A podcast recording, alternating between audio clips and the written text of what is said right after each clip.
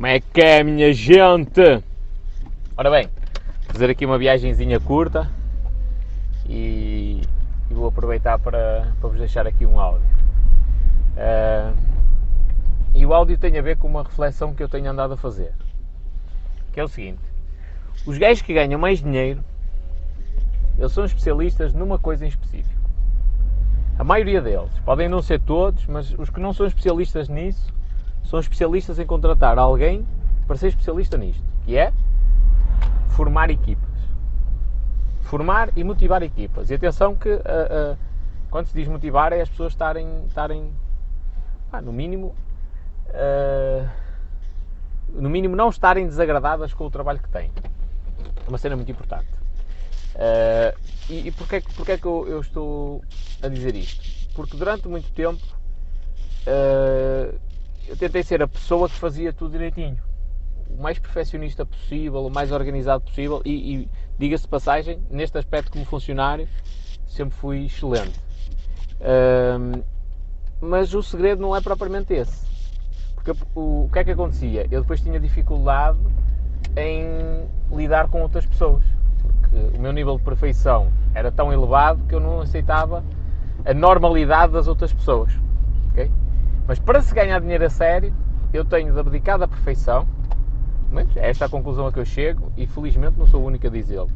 Eu tenho de abdicar da perfeição para aceitar a imperfeição dos outros. Porque eu não consigo fazer tudo sozinho. É? Então eu, eu tenho de aceitar as coisas ligeiramente imperfeitas para serem outras pessoas também a fazerem o trabalho. Dentro de uma empresa nunca corre, nenhuma empresa do mundo, as coisas não correm a 100% sempre. Há sempre erros, há sempre um funcionário que é mais desleixado que outro. Não é possível nós colocarmos pessoas a funcionarem como máquinas. Então um dos segredos é precisamente o saber-se criar equipas. E eu olhando para o tecido empresarial português, se calhar até mais concretamente à realidade que eu vejo aqui à minha volta, de grandes empresas uh, na área do mobiliário e com sérios problemas na, na, na criação da equipa, uh, eu vejo que efetivamente eu posso ter aqui um, um, papel preponderante em ajudar muitas empresas a avançar. Então o meu foco nos últimos dias, tem estado, o meu pensamento tem estado em como, eu, como é que eu posso organizar grandes equipas grandes equipas de apoio a cliente, grandes equipas de vendas. E porquê? Porque quer eu queira, quer não, a minha mensagem em determinadas situações ela incentiva, motiva as pessoas. Eh, e eu só, agora só preciso converter isso para dentro do meu negócio. Eu, eu não sou um gajo tipo ditador. Ah, é tranquilo. Ainda, até porque eu, eu, é um trabalho que eu faço propositado que é forçar-me a aceitar a imperfeição dos outros, porque durante muitos anos isso não aconteceu e foi o que travou uh, a, minha camina a minha caminhada pelo empreendedorismo, foi o facto de eu não aceitar a imperfeição dos outros. Então a cena de criar equipas é uma cena muito importante. É muito difícil criar uma boa equipa, também já cheguei a esta conclusão. Aquele povo que diz assim, ei, eu tenho uma ideia, tipo, vai ser o próximo Facebook. Opá, tudo bem, eu até acredito. Mas e a execução dessa ideia? Fiz capacidade para, para colocar essa ideia em prática? Ah, numa escala minúscula. Pois, e depois? É porque a partir daí, tu testas a ideia numa escala minúscula, e está certo, ok? Não estou a dizer que está errado. Testas a ideia numa escala minúscula, essa ideia hum, vai passar para, para, para uma segunda fase, recebe investimento, muitos milhões, que é que os gajos depois disso querem? Resultados, não é? E tens de começar a, a, contratar gente, tens de começar a construir uma equipa. Até a Google começou assim. A Google eram dois gajos, o Sergey Brin e o, e o Larry Page, tinham lá o algoritmo todo PTO, mostraram um investidor aquela cena a funcionar, comparado com o Alta Vista, lá que era na altura. Uh, o gajo ficou tipo pasmo, olhar para aquela cena e e, e decidiu investir. Olhou para aquilo com uma visão de negócio que eles ainda não tinham na altura, que era colocar anúncios na rede de pesquisa, publicidade. Uh, e investiu 100 mil dólares. Para quê? Para eles terem uma instalação, contratarem pessoal, comprarem material de escritório, essas coisas. Tipo, 100 mil dólares é muita coisa. Ainda por cima, há, há 20 ou 30 anos atrás, ou lá o que é que foi. Uh, não, 30 não. Mas pronto, é, é, na, na, data em que a Google foi fundada, uh, estava aqui a tentar fazer contas, mas falar e fazer contas não é muito fácil. Na data em que a Google foi fundada, uh, era, um, era um valor consideravelmente alto. Pronto. Mas a partir desse momento tem de haver uma coisa que se calhar eles não estavam preparados, assim, pelo menos no imediato, e que tiveram de se preparar para isso, que é formar equipas, gerir equipas. Às vezes uma equipa funciona bem, basta ter lá uma ovelha negra que estraga tudo. E a equipa já não está no seu máximo nível de execução.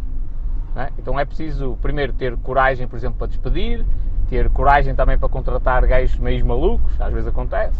É preciso ter uh, uh, pulso firme para conseguir liderar as coisas.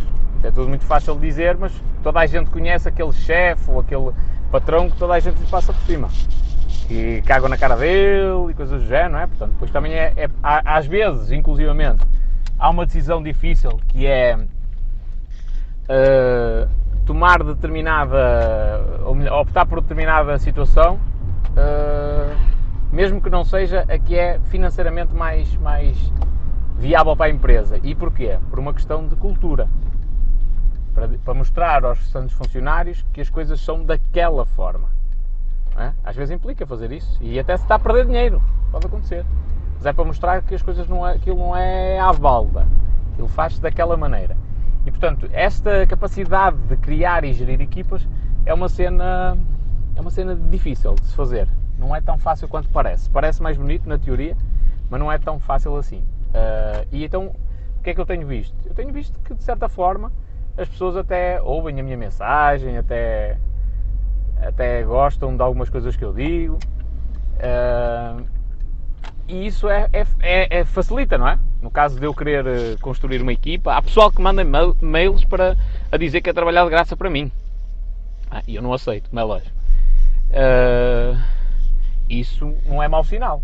Se alguém se predispõe a trabalhar de graça para mim, significa, a priori, que vê valor naquilo que eu faço e, eventualmente, então não sou assim tão má pessoa quanto isso.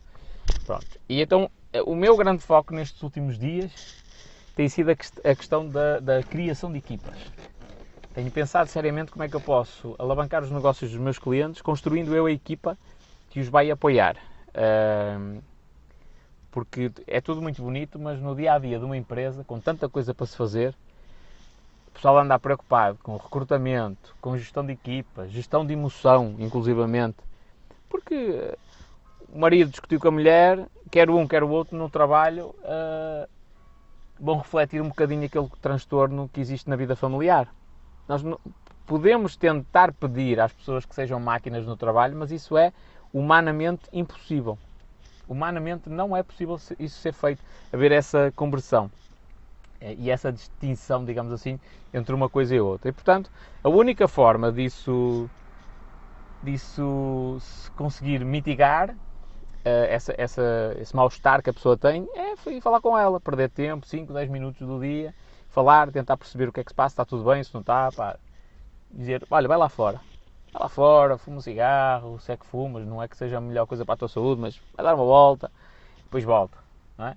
Uh, isto quando é possível, não é? Mas sempre que houver a possibilidade, não é? Às, às vezes nem que eu tenha de ficar lá a fazer a função daquela pessoa durante 10 minutos para ela ir espairecer um bocadinho, para ir fazer uma chamada a quem direito, coisa do género, para, para aliviar uh, os, o, a, a, carga de stress que aquela pessoa tem. Portanto, a questão de gestão de equipas não é uma coisa tão fácil quanto parece.